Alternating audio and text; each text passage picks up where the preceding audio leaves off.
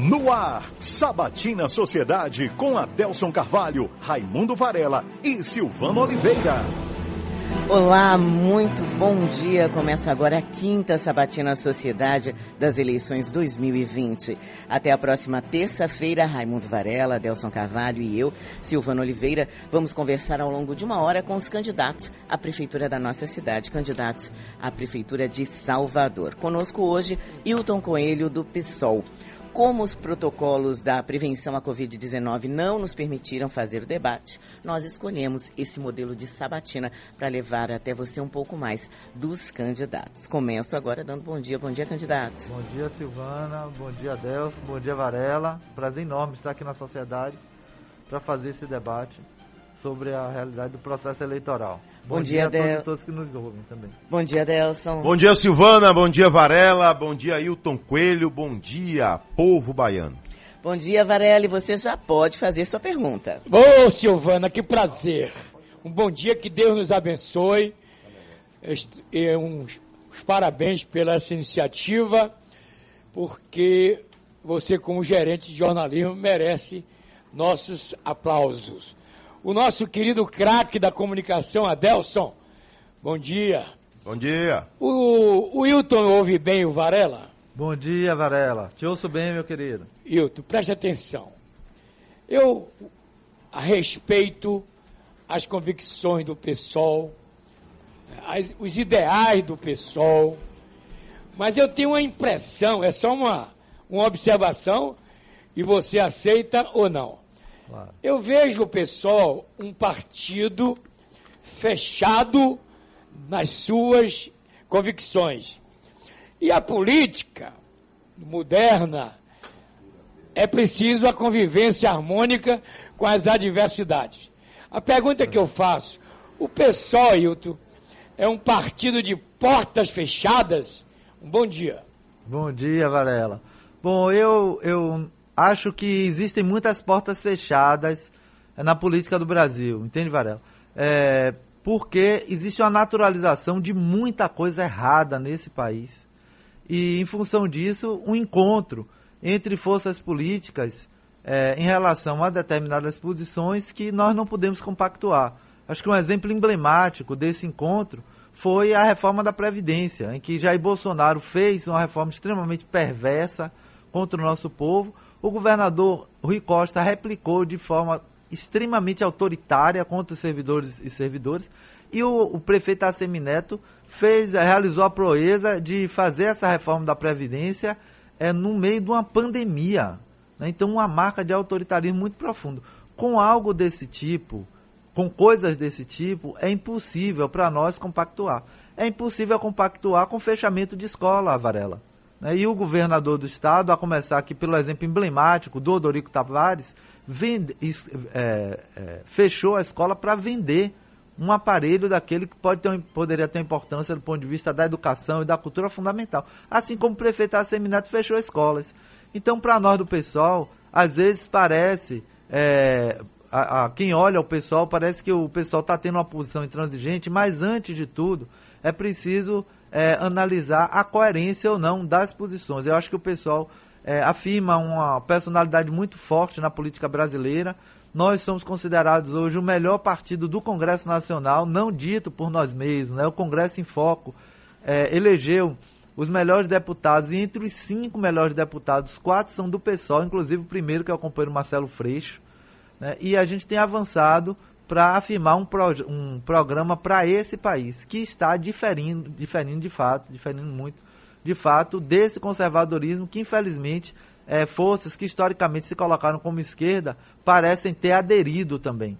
Então o pessoal é, aparece com uma personalidade muito forte, mas eu acho que isso é muito bom para a democracia, é preciso confrontar os projetos, sejam eles nacionais, sejam eles para o Estado mas da Bahia. Você não acha, Ailton, que para alcançar os objetivos maiores é necessário a musculatura partidária?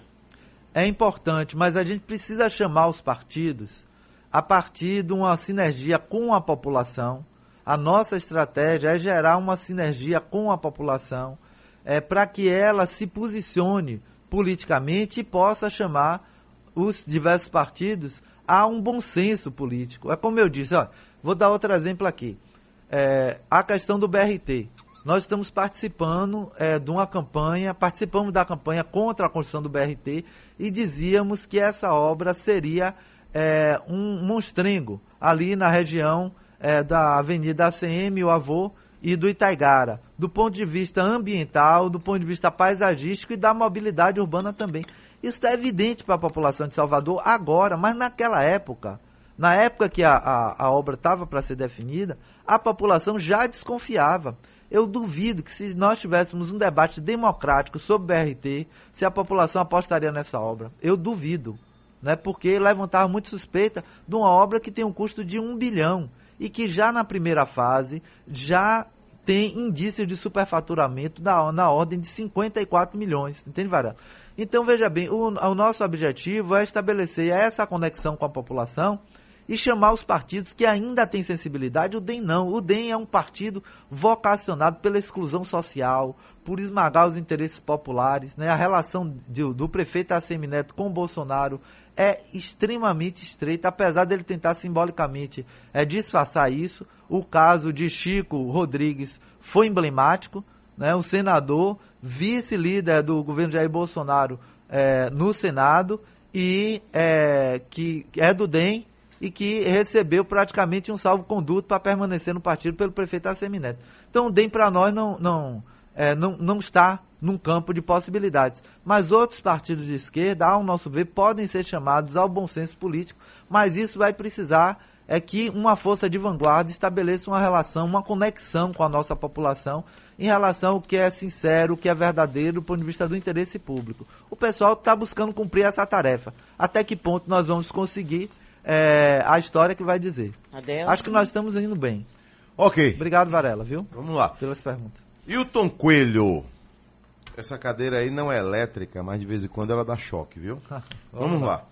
Você é contra a Semineto, ou a, a política dele. Pode não ser contra a pessoa, mas é contra a política dele. É contra a política de Rui Costa. É contra a política do presidente da República, Jair Bolsonaro.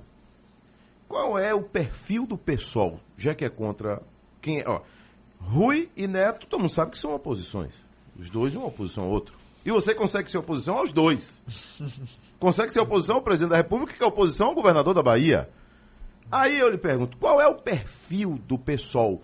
E no último caso, você, para ser eleito prefeito de Salvador, aceitaria o apoio do presidente, do governador da Bahia ou do prefeito Assemineto?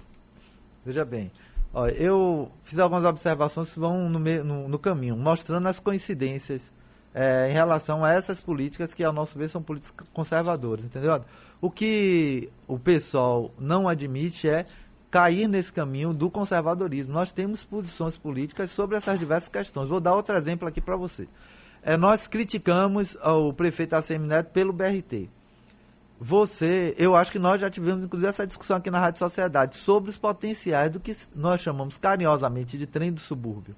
Né, o trem do subúrbio é um equipamento que tem a possibilidade de nos levar de um lado para o Maranhão, o potencial, tem trilho para isso, e para o outro lado para o Rio de Janeiro. O mundo todo tem modernizado os trens, ninguém arranca trilho. Aliás, a legislação brasileira, inclusive, inibe que se arranque trilhos. Né? É, mas o que é está acontecendo? O governador Rui Costa quer abandonar a possibilidade de um trem regional, que foi um projeto oferecido pela Universidade Federal da Bahia, que é a retomada da ligação primeiro, antes é, desse, desse, desse elemento, eu queria ressaltar o seguinte: esse, essa possibilidade de chegar ao Rio de Janeiro, por exemplo, é tão real que o movimento Verde Trem, alguns anos atrás, fez por trilhos, sobre trilhos, o caminho de Salvador ao Rio de Janeiro. Imagine o potencial que isso tem. O governador Rui Costa quer simplesmente arrancar os trilhos do trem e botar com o nome de monotrilho, mentindo para a população, portanto, de VLT, transporte leve sobre trilhos, mentindo para a população, colocar um transporte que é de pneu. No projeto está lá, transporte pneumático. Significa o quê? Vai se retirar Salvador da malha ferroviária. As possibilidades dessa, desse equipamento que poderia nos levar, como eu disse, com o trem moderno, para a região metropolitana, para o sertão e para o recôncavo baiano, vão, ser, vão todos para a lata do lixo. Então é um crime com o futuro é de Salvador, da região, dessa região, porque Salvador é metropolitana e é recôncavo, um crime com essas regiões e, ao nosso ver, é, compromete, portanto, o futuro é, da nossa cidade. Porque pense aí, se a gente tivesse, vamos pegar o exemplo aqui do Recôncavo Baiano, né? Nossas cidades irmãs de Cachoeira, São Félix, Santa Amaro, enfim, a possibilidade que nós teríamos do ponto de vista social, do ponto de vista cultural, a gente pegar um trem moderno na cidade de Salvador e rapidamente estar tá lá em Cachoeira, imagine isso do ponto de vista cultural. E do ponto de vista econômico também, o potencial que existe de se trazer a, a agricultura, a produção da agricultura familiar dessa região, que é uma produção maravilhosa. Então você poderia ter um fortalecimento muito grande dessa atividade produtiva na região, o que para a região seria fundamental e para o estado da Bahia. E nós poderíamos ter aqui na cidade de Salvador um processo ainda mais forte de é, é, espraiamento, né, de se espalhar feiras orgânicas no município de Salvador. E a que o senhor acredita essa escolha por um monotrilho é, no lugar de um, uma linha ferroviária normal? O benefício para grupos econômicos. Existe um acordo entre o governador Rui Costa com a empresa que inclusive não é brasileira, é uma empresa chinesa, né, que vai retirar essa possibilidade, retirar Salvador da malha ferroviária. Né? Então, tudo isso sem debate com a sociedade. Aliás, em todo o debate que foi feito sobre essa perspectiva, o governo perdeu.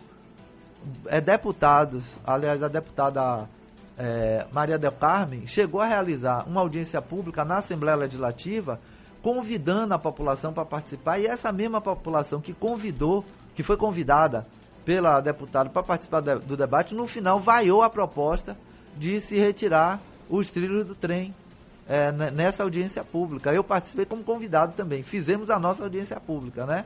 Nós convidamos também a população. Mas mesmo na audiência pública do bloco governista, eles perderam o debate. Cadê a democracia? Né? E por que, que o governador não ouve? Porque, ao nosso ver, acordos subterrâneos foram feitos em relação a essa concessão, as possibilidades de se fazer uma obra a partir desse tipo de relação e as decorrências que, que existem do ponto de vista da afirmação dos grupos políticos, tudo isso está no tabuleiro uhum. né, é, da política. Então é com isso que o pessoal não compactua. Mas é, nós entendemos que, uma vez fazendo um debate sincero com a população e afirmando projetos como esse, veja, eu estou ressaltando aqui um projeto que é concreto, real né, a Universidade Federal da Bahia apresentou, colocou na mesa o projeto para o governador, retomada do trem regional, né, que garantiria inclusive uma passagem muito mais barata do que vai ser agora, certo? E com, todos esse, to, com a realização de todo esse potencial que eu falei aqui agora, certo? É projeto real, não é devaneio, não é alguém que está só criticando é alguém que assume um projeto que cientificamente está fundamentado pela nossa Universidade Federal, que inclusive não é ouvida. As universidades aqui no nosso município e no estado não são ouvidas pelo poder público, porque elas fazem parte de, uma, de, uma, de um contingente que pensa a realidade e não cede para os oportunismos, para as negociatas. Né? Então eu queria dar um, um abraço aqui no professor eh, João, João Carlos Salles, né, o reitor e os reitores também das nossas universidades estaduais, mas lamentar esse fato. Né? Na nossa gestão, nós vamos ouvir as universidades. Nós sabemos que as universidades têm produção sobre todas as áreas que se pense, sobre mobilidade, sobre saúde, sobre educação, todas as áreas. Nossas universidades têm produção. Vamos aproveitar e falar de educação, então, candidato, porque a, o trabalho de educação do prefeito é com a educação básica, né? A, a, é a primeira infância aí das crianças. Qual é, é o projeto do senhor, caso seja eleito, para os pequenos e para as creches? Bom, a primeira coisa é localizar que Salvador hoje tem um se estabeleceu um cabo de guerra entre os educadores e educadoras e a Prefeitura Municipal. Isso começou já no final da gestão de João Henrique, quando é, o prefeito Assemi Neto, junto com o bandido Gedel Vieira Lima, começou a influenciar a educação no município, já no finalzinho da, da gestão de João Henrique, e começar o que nós chamamos de empacotamento da educação. O que é, que é esse empacotamento? É a compra de programas que são externos à cidade, orientados pelo Banco Mundial, né, um que fez muito é, estrago aqui na cidade de Salvador foi o programa, o Instituto Ayrton Senna, que para nós tem que pegar a pista na cidade de Salvador. Adoro, adorei, adoro Ayrton Senna como atleta, mas como Instituto para Educação, esse instituto não presta para nada. Por quê? Né? Porque, justamente por esse componente. É uma metodologia, Silvana, que é externa à cidade. é um material externo e um processo de formação que não tem nada a ver com o nosso município. Né? É, é esse modelo que eu acabei de denunciar aqui. Não se, se relaciona, o poder público não se relaciona com a, a intelectualidade do nosso estado e do nosso município, porque ele tem receio de que essa intelectualidade diga que nós precisamos de fato de uma coisa que é, tenha efetividade para a população, que não seja apenas um mascaramento, né, como esses pacotes se prestam a ser. Então aconteceu, talvez você se lembre dessa polêmica sobre o alfabeto. Lembra desse, dessa polêmica? Que as educadoras chegaram a, em manifestação, na frente da secretaria, depositar lá a pasta dizendo esse pacote é de baixíssima qualidade. E como nós já tínhamos previsto, com denúncias também de superfaturamento. Né? Então começou esse cabo de guerra na educação de Salvador. Nossa proposta é acabar com o cabo de guerra.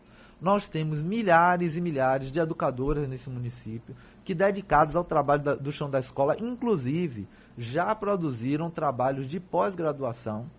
Né? É, portanto, trabalhos científicos sobre os diversos aspectos é, da, da educação na cidade de Salvador.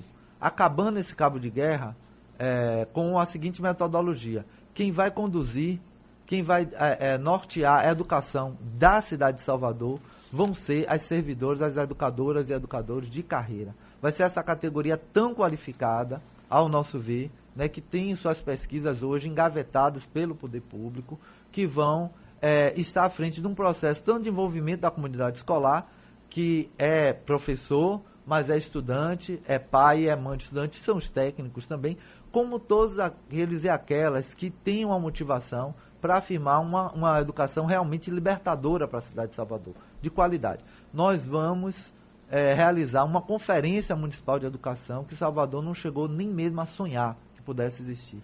Uma, uma conferência preparada, com o envolvimento das diversas linguagens, do ponto de vista cultural, do ponto de vista do esporte, com o envolvimento da intelectualidade das nossas universidades. Uma grande conferência que, em vários dias, se discuta o que vai ser os grandes objetivos para a educação da cidade de Salvador durante esses quatro anos, que paute a questão da, das diretrizes pedagógicas do uhum. município, paute a reestruturação da rede, do ponto de vista físico também, ampliação da rede e a carreira da educação. Isso para nós é fundamental. E ao final, eleja diretamente a nova secretária de educação, que jamais vai ser uma engenheira ou um engenheiro eletricista. Né? Nós temos pessoas de carreira nas áreas de educação, de saúde, nas diversas áreas, que possam assumir esse cargo. Eu acho que uma conferência é, que eleja pelo voto direto a secretária é, vai ser muito importante, porque vai ser uma conferência que vai definir um programa, ao meu ver, é, ousado para a cidade de Salvador,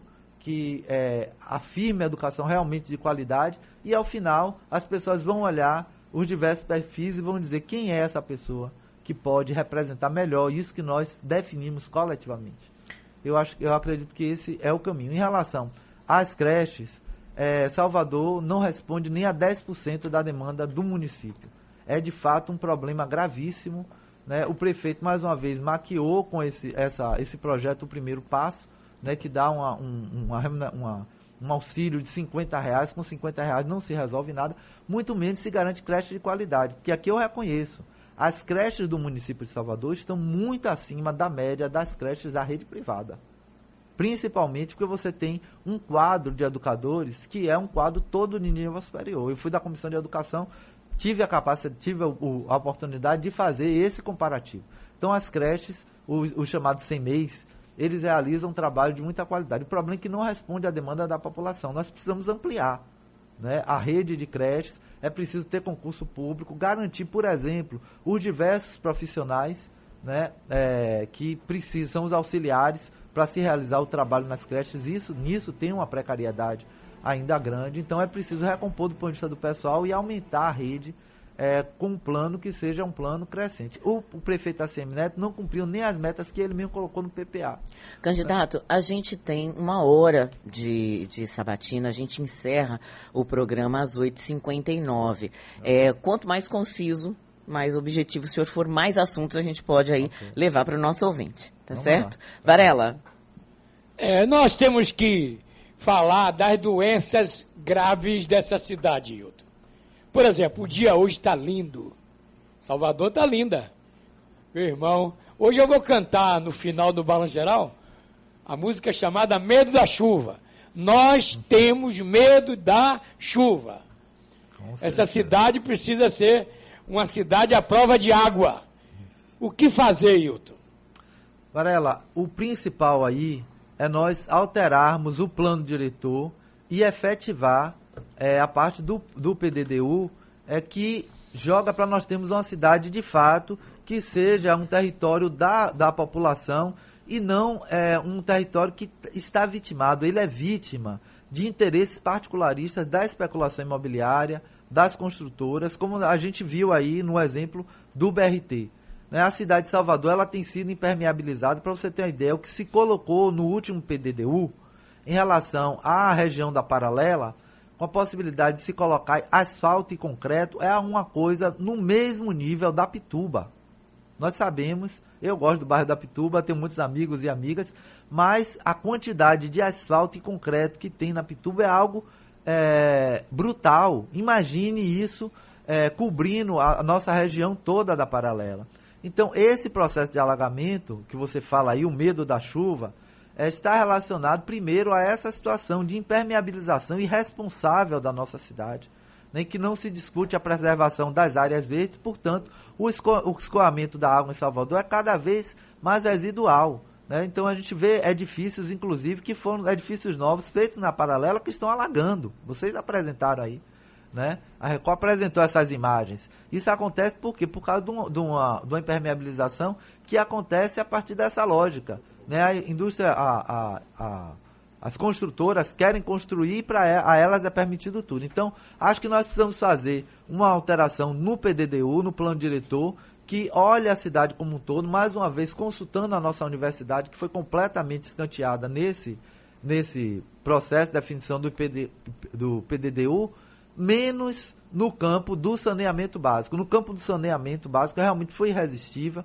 Né? A gente tem um trabalho maravilhoso que é comandado pelo professor Roberto Moraes, mas outros, outros educadores e educadoras é, muito importantes na nossa cidade apresentaram um plano de saneamento básico para a cidade de Salvador, que é espetacular. Só que ele não saiu do papel.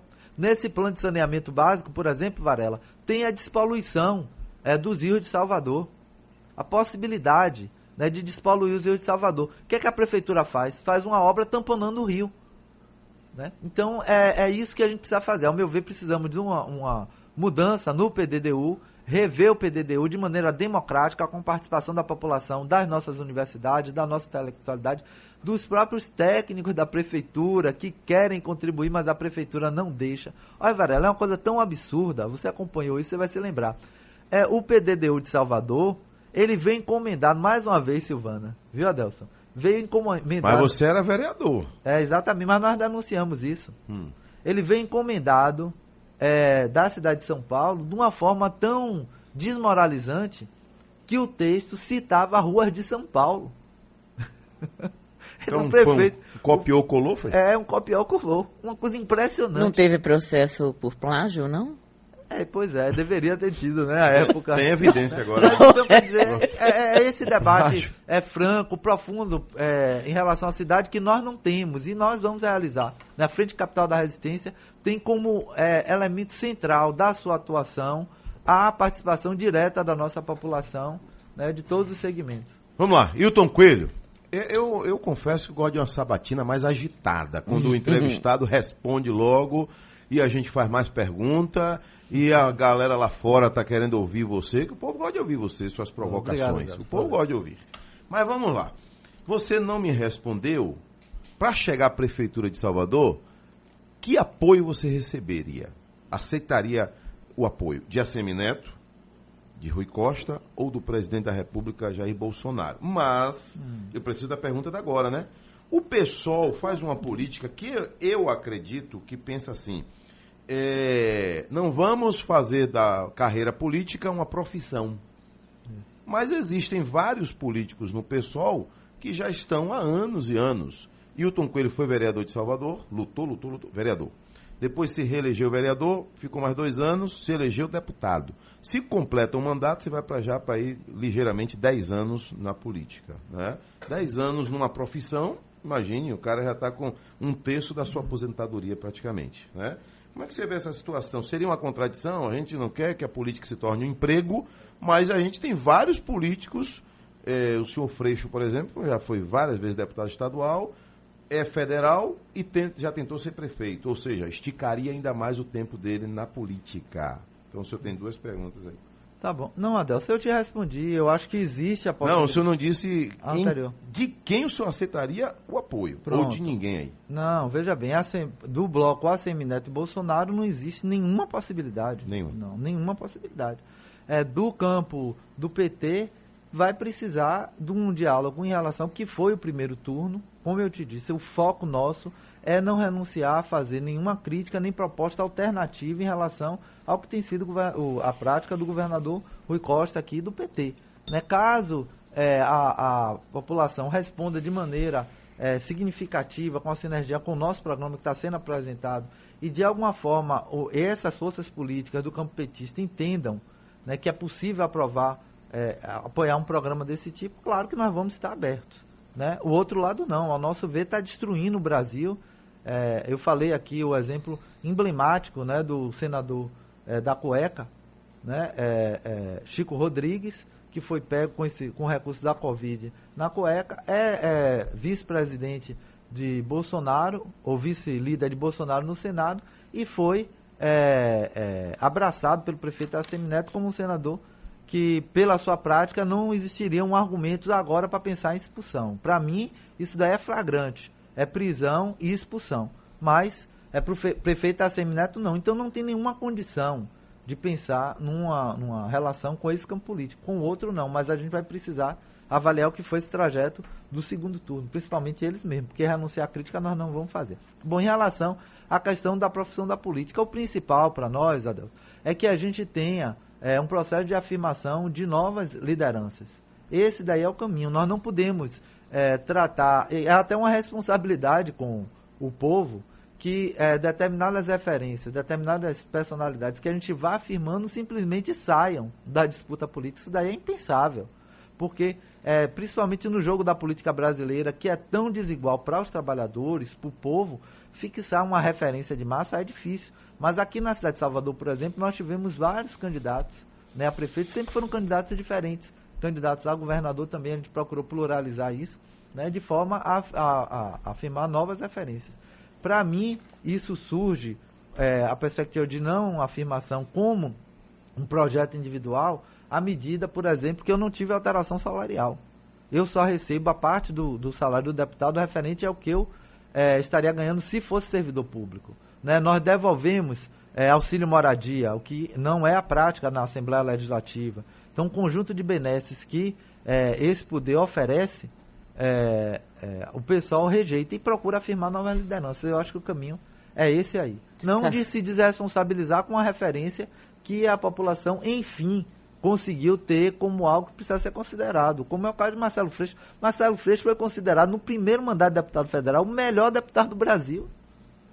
Como é que é? o pessoal vai simplesmente dizer a ele que já aconteceu, o companheiro Chico Alencar saiu né, é, é, do mandato sendo considerado também o melhor Mas há uma possibilidade também de continuar sempre o mesmo grupo, os mesmos. Não, Porque, porque... você, com mandato, você sai na frente, literalmente, né? Não, Ou porque- teoricamente. Não, porque... Freixo sai na frente dos outros. Não, porque nós temos a possibilidade de fazer um trabalho integrado, como nós fazemos aqui na Bahia, né, com outras lideranças, no sentido de projetar essas lideranças também. Então, ao meu ver, a prática tem que ser de pluralizar a liderança.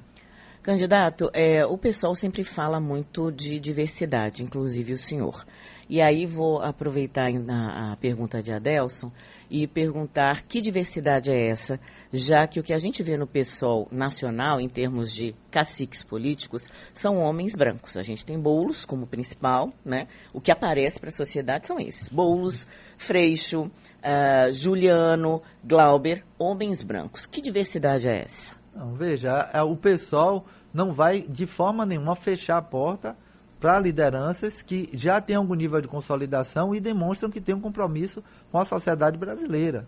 Né? Mas nós temos, por exemplo, a companheira Malunguinho, é, que é deputada estadual, que tem ganha uma projeção nacional. O pessoal tem afirmado mandatos coletivos. Aqui na cidade de Salvador, nós temos é, candidaturas coletivas de mulheres, basicamente de mulheres negras, que têm condição de fazer a disputa. Então, nós estamos avançando nacionalmente. O pessoal foi o partido que, inclusive, defendeu e conseguiu alterar a legislação eleitoral para que a população negra, é, o povo negro, tivesse um percentual é, maior no processo eleitoral, ela fosse, fosse privilegiada do ponto de vista da aplicação dos recursos. E isso foi é, garantido nacionalmente, né?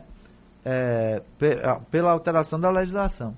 Então, para nós, é, isso, o pessoal tem uma coerência. Agora, em relação a isso, agora nós precisamos ter uma relação com o conjunto das lideranças que vão é, surgindo, se identificando com a, a, exposição de partido, como foi o companheiro Guilherme Boulos. Boulos está muito longe de ser, Silvano, um cacique político. Boulos é uma liderança do movimento de luta por moradia.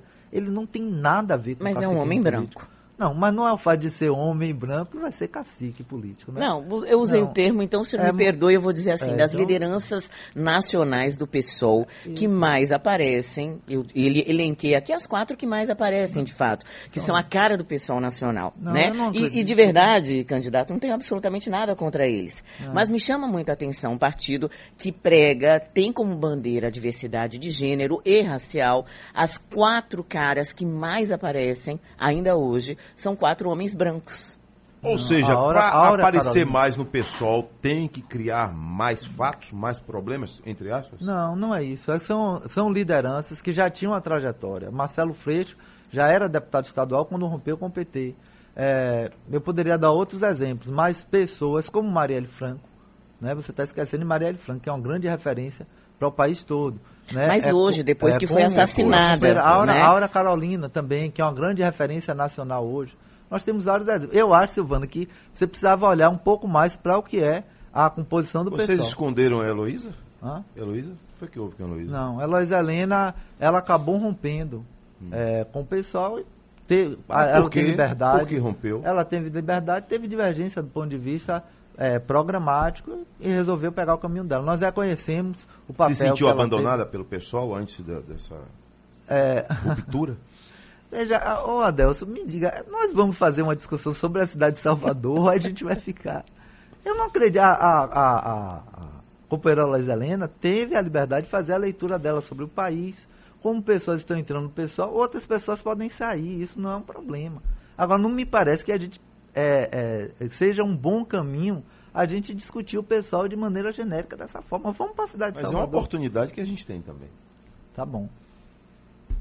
E é o partido que, né, que o é, senhor eu representa. Já, eu... eu... me desculpe, mas assim, na plataforma do senhor, é, só esclarecendo ao senhor que me pareceu se sentir um pouco incomodado, na plataforma do senhor, para gerir nossa cidade, o senhor fala em diversidade, né, de gênero e racial. E eu não posso deixar de fazer uma pergunta dessa, exatamente porque mas, a cara nacional per... do PSOL é essa, sua pergunta né? está correta, mas eu estou respondendo. O Pronto. PSOL tem muitas lideranças. Né, hoje o companheiro Hamilton Assis, né, que é um homem negro, a companheira Mira, o companheiro Fábio Nogueira. Eu estou te dando diversos exemplos aqui na cidade de Salvador, próximos, que você conhece, né? para não citar é, apenas pessoas distantes, que tem esse perfil que nós estamos falando aqui. Uhum. Agora é uma batalha. Né? A companheira Laina Crisóstomo, uma companheira Isadora, Solomão. Nós temos aqui um elenco enorme de lideranças que estão surgindo com toda a dificuldade da desigualdade do debate político né? É, na sociedade. Nós temos um debate eleitoral, por exemplo, agora, em que foram é, suspensos todos os debates de TV, praticamente. Quando a Bandeirantes fez o debate, a TV Bandeirantes fez o debate, mostrou que, do ponto de vista dos protocolos, era possível fazer com, a, com, a, com segurança, e nós temos a suspensão de todos os debates de TV. Não é uma coisa fácil afirmar novas lideranças, mas eu estou dizendo de maneira bem evidente, citando nomes. O pessoal aqui na Bahia, em Salvador, tem nomes que estão já no processo de construção. Varela, Bom, eu, ele, ele puxou, inclusive, para que a gente mergulhe. Nós vivemos numa cidade, meu caro candidato, que ninguém tem segurança pública na via pública. Não pode pegar um táxi, não pode pegar um ônibus. Quatro, cinco ônibus são assaltados por dia. O Adelso está aí. No Cidade Alerta todo dia na televisão. O Zé Eduardo com com o nosso balanceiro de meio-dia, eu de manhã tomo todo dia um susto. É a violência. É cômodo, prefeitura, dizer, ler a Constituição, é um dever do Estado. Mas eu acho, minha opinião, que é preciso que o prefeito, que é o chefe do executivo municipal, se envolva também com essa questão. Segurança na via pública. Qual é o projeto do pessoal? Bom, Varela, a primeira coisa é que a gente precisa de liderança que tenha posicionamento político em relação a isso. Né? Hoje nós temos um Estado, num estado, estamos num Estado que se naturalizou o genocídio da juventude negra.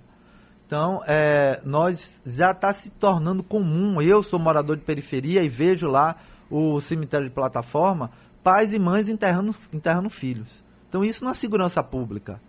Né? Isso é uma Salvador situação... são mais de 100 mortes, até eu criei aqui, e o, o Corona Bala. Exatamente. Não é? Mais de 100 por mês. Só Salvador. Exatamente. Não é? Só não, não é o estado da Bahia, não. Só Salvador. Então é uma situação de guerra contra o povo. Ao nosso ver, é preciso ter uma ação que afirme de fato a segurança pública da população. E a Guarda Municipal, nós sabemos que constitucionalmente ela não pode assumir de maneira generalizada o policiamento da nossa cidade, mas ela pode ter um papel indutor num debate com as forças de segurança do Estado de afirmação de que nós precisamos de segurança e não de genocídio da nossa população. Então, é, a Guarda Municipal tem sido empurrada para ser uma guarda militarizada, né? A gente viu, vê as ações aí, né? que é essa ideia de que a população é uma espécie de inimiga interna. Nós não temos um, um, uma população que é cidadã, é um conjunto de inimigos internos, que é essa noção da militarização. E nós precisamos de uma polícia que faça essa discussão do, representando o município com as diversas forças de, de segurança do Estado, que é a Polícia Civil, a Polícia Militar também. Então é preciso discutir a proposta da Polícia Cidadã né? E debates precisam ser feitos como a carreira única, o ciclo completo, né? E a desmilitarização. Então, por um lado, do ponto de vista da segurança, é isso. Salvador tem que realmente se responsabilizar e sentar em comitês de maneira democrática, com a população, com lideranças, para discutir a questão da segurança pública. Por outro lado, é, precisamos também que elementos que incidem em relação ao problema da segurança precisam ter uma resposta é, da prefeitura. Primeiro, coisas que são bem, bem diretas, né? Asfaltamento e iluminação na cidade de Salvador. Precisa deixar de ser uma moeda de troca. Quando eu fui vereador, nós apresentamos uma proposta que foi aprovada por unanimidade na Câmara de Vereadores, que foi a, a, o estabelecimento, né, a, o, o cronograma, o estabelecimento de um cronograma é, de asfaltamento e iluminação que fosse feito a partir da, da solicitação das lideranças dos bairros populares. Então, se teria lá uma solicitação datada, com protocolo e um portal de transparência com uma, um, um, um, uma tolerância máxima de 45 dias para que o asfaltamento acontecesse ali na comunidade é, a mas partir... a prefeitura alega que colocou ouvindo meu bairro. Pois é, mas aí a gente tem que ver a transparência disso. Ouvindo, você pode ouvir e não escutar, né? Como foi feito, tanta coisa acontecendo na cidade de Salvador. Se ouviu, se ouviu, não se escutou nada. Então precisava de um, portal, Adelson, um portal da transparência, né? Algo que fosse para a tela e a sociedade pudesse acompanhar. Infelizmente essa proposta não foi colocada em prática e nós sabemos ô, que a ô, Hilton, Varela é de novo. Hilton, por favor, mais ah. rápido. Você conhece alguém em Salvador que diz é bom, é confortável, gostoso andar de ônibus? Pois é. É, nesse contexto da pandemia, pior ainda, né? Eu conversava com Silvana ali nos bastidores antes da, da, da situação, né? É, ou da, da entrevista, e a situação é realmente extremamente difícil porque o prefeito Assemineto assumiu um posicionamento de cortar, de reduzir a, a frota no período da pandemia, né? Posição que foi contestada com dados pelo Ministério Público e está levando a cidade à beira de uma judicialização em relação a isso. Mas isso é o prosseguimento, Varela, de, uma, de, um, de um trajeto de absoluta falta de transparência em relação ao transporte rodoviário na cidade de Salvador, aliás, em relação à questão da mobilidade em geral na cidade de Salvador. Ninguém consegue, inclusive a Câmara de Vereadores, nós solicitamos várias vezes ter acesso à planilha dos gastos, né? Que define o custo do transporte coletivo na cidade de Salvador. Então não tem discussão aberta. Tem nada que saber. preste no governo Assemineto para você? É um governo, como eu disse, com traço conservador, muito Não, forte. não tem nada, você não pontua nada. Parabéns, Não, mas, prefeito. de- Você não consegue dar um não, parabéns a- para ele? Deixa eu, ter- deixa eu terminar essa pergunta, senão eu vou ficar pela metade, Adelson. Hum. Em relação à questão da mobilidade. Então nós precisamos primeiro abrir, abrir as planilhas. Preciso, é preciso que o, o poder público, de uma forma ampla, e a própria população tenha acesso a quais são os números de um transporte coletivo, que é o terceiro mais caro do Brasil e considerado um dos piores. Certo? A primeira coisa é essa. Então, é, abre-se possibilidade para que Salvador, portanto, assim como se fez em outras cidades é, do Brasil, discuta, por exemplo, tarifa zero para os estudantes e para desempregados. Eu acho que é um debate que a gente tem que fazer a partir da democratização dos dados, não é partir é, do nada. Nós precisamos democratizar os dados. E fazer uma grande conferência de mobilidade que paute a relação entre os diversos modos, né? a- a- os diversos modais, as diversas maneiras de, de, de se fazer a mobilidade na cidade de Salvador, né, articulando isso. É como eu falei, nós temos um potencial como um trem, né, o chamado trem do subúrbio. O que é que Salvador tem a dizer sobre o trem do subúrbio? Ela quer que arranque os trilhos? Aliás, eu estou engasgado aqui. Você falou do trem no começo e o negócio de acordos subterrâneos. Eu ainda não digeri aqui.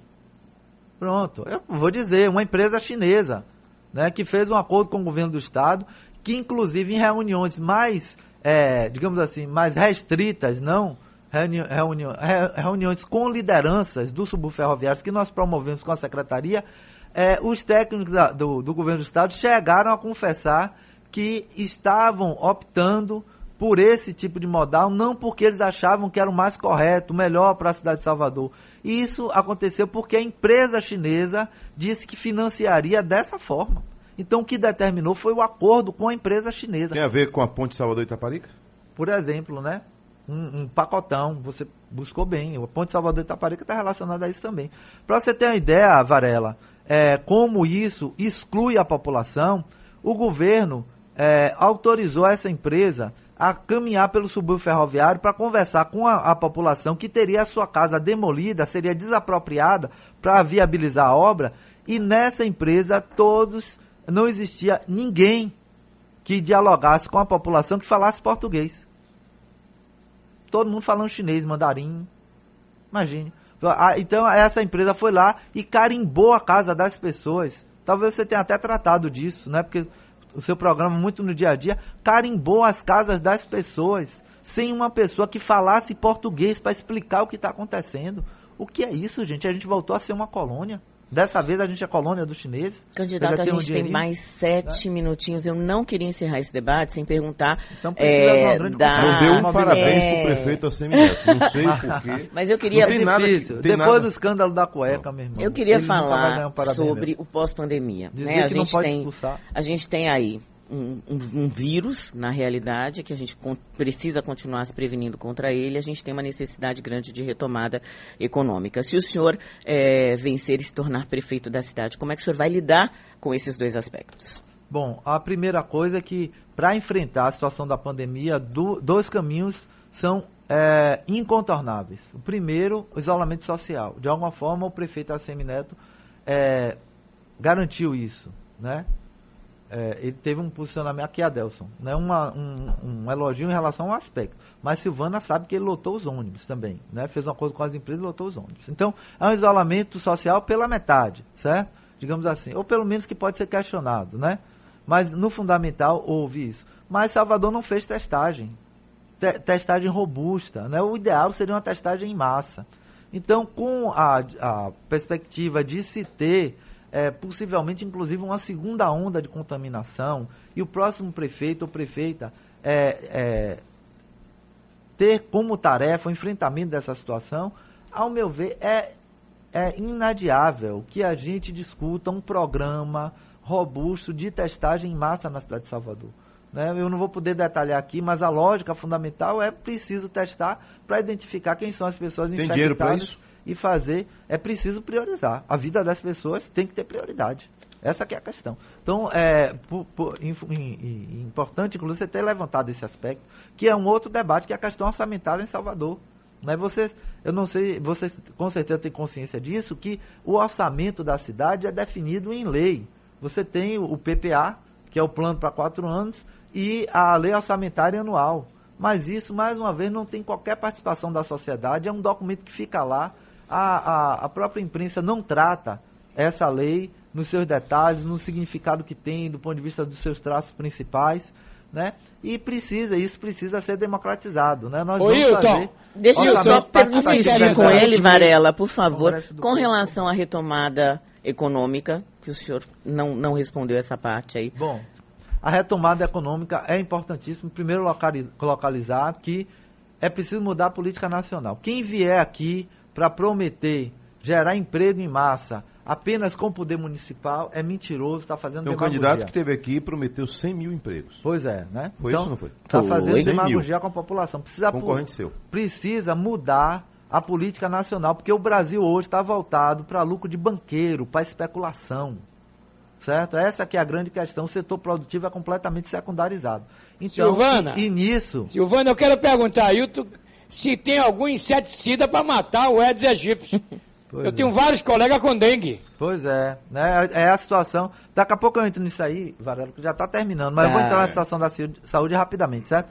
Então veja bem, nós precisamos primeiro mudar o, a, o, posicionamento de Salvador, porque é um posicionamento completamente alinhado a esse governo federal. É como eu disse, o senador é, é, Chico Rodrigues mostrou o ponto de encontro de Assemineto com Bolsonaro. É vice-líder do, do, do, governo, sendo do DEM, é vice-líder é, de Bolsonaro no, no, no, no, Senado, certo? Então precisa de um, de um reposicionamento é contra é essa vez política. que você fala isso. É uma estratégia é. Minar o, o opositor? É, mostra, tem que evidenciar isso para a população, né? porque não ficou tão evidente. Então veja, a primeira coisa é isso, mudar a política nacional. O Salvador precisa somar com aquelas lideranças nacionalmente que estão contra esse tipo de política nacional. E o segundo componente é que nós não podemos ter mesmo com a limitação que o poder municipal tem, nós não podemos ter uma prefeitura que vá é que atropele a população em relação às suas, suas necessidades mais elementares. Salvador, a metade da população de Salvador sobrevive do trabalho autônomo. A marca dessa prefeitura é a perseguição a ambulantes, a camelôs, ao desprestígio em relação ao pequeno, microempresário. As empresas da família não, estão aí beneficiadas. Mas para os pequenos que dão robustez a uma possibilidade de geração de trabalho com distribuição de renda, na cidade de Salvador, esses estão completamente secundarizados. Então nós vamos fundar o primeiro banco do povo da cidade de Salvador. O objetivo é financiar as, as atividades econômicas populares, certo? É muito importante, viu, Silvana? Voltando para a sua pergunta, que o nosso povo, que é extremamente criativo, deixe de ser esse povo que apenas se vira no dia a dia, se mata para tentar sobreviver, para ter algo que seja sistemático, né, seja organizado, para apoiar a sua atividade produtiva, que é larga na cidade de Salvador, mas não tem qualquer apoio. Outra medida importante é a renda básica permanente. O pessoal defende né, que nós tenhamos uma renda básica permanente e eh, localizando a população mais vulnerabilizada dessa cidade, a gente garanta isso daí. Isso pode ser feito pelas famílias das escolas, que contribuiria também com a educação, e com a população, por exemplo, em situação de rua, mas focar nessa, nessa população mais vulnerabilizada. Então, me parece que é, elementos desse tipo precisam ser discutidos num congresso. Nós estamos propondo o primeiro congresso dos trabalhadores e das uhum. trabalhadoras autônomas da cidade de Salvador, certo? Que possa discutir um conjunto de propostas voltadas para essa coisa da fomentação do trabalho com distribuição de renda e riqueza. Candidato saúde, Hilton Coelho, a gente tem 30 segundos para encerrar o programa de fato. Infelizmente. Não, não é, oi? Não é dois minutos, né? Não, é, é para as nove, mas a gente encerra às 59. Ah, certo. Quero agradecer muito a participação, Hilton Coelho, do PSOL, candidato à Prefeitura de Salvador. Bom dia para o senhor. Obrigado. Eu queria. Se o senhor quiser usar 20 segundos, Pode. Ô, Varela, não vou poder te responder sobre a saúde, é muito importante, mas quero dizer que Salvador é a única capital que não paga o piso dos agentes de saúde comunitária, porque você falou da questão das endemias, né? É, de saúde e combate a endemias. Uma categoria dessa, desprestigiada, como conjunto das categorias, mostra que é a saúde na cidade de Salvador. E agradecer aqui muito a nossa companheira Rosana Almeida, né, que é a nossa candidata co-prefeita, que tem tido um papel muito importante né, e a no, conjunto na nossa frente, capital da resistência, né, o PSOL, o PCB e a Unidade Popular que estão nessa batalha numa campanha que está no crescente. essa campanha não tem dois grandes Candidato. polos. Tem um polo conservador e a afirmação da alternativa, que é a capital da resistência. Adelson Obrigado, Varela, obrigada, bom Adelson. dia. Valeu. Obrigado, um Varela. abraço, tudo de bom, boa semana.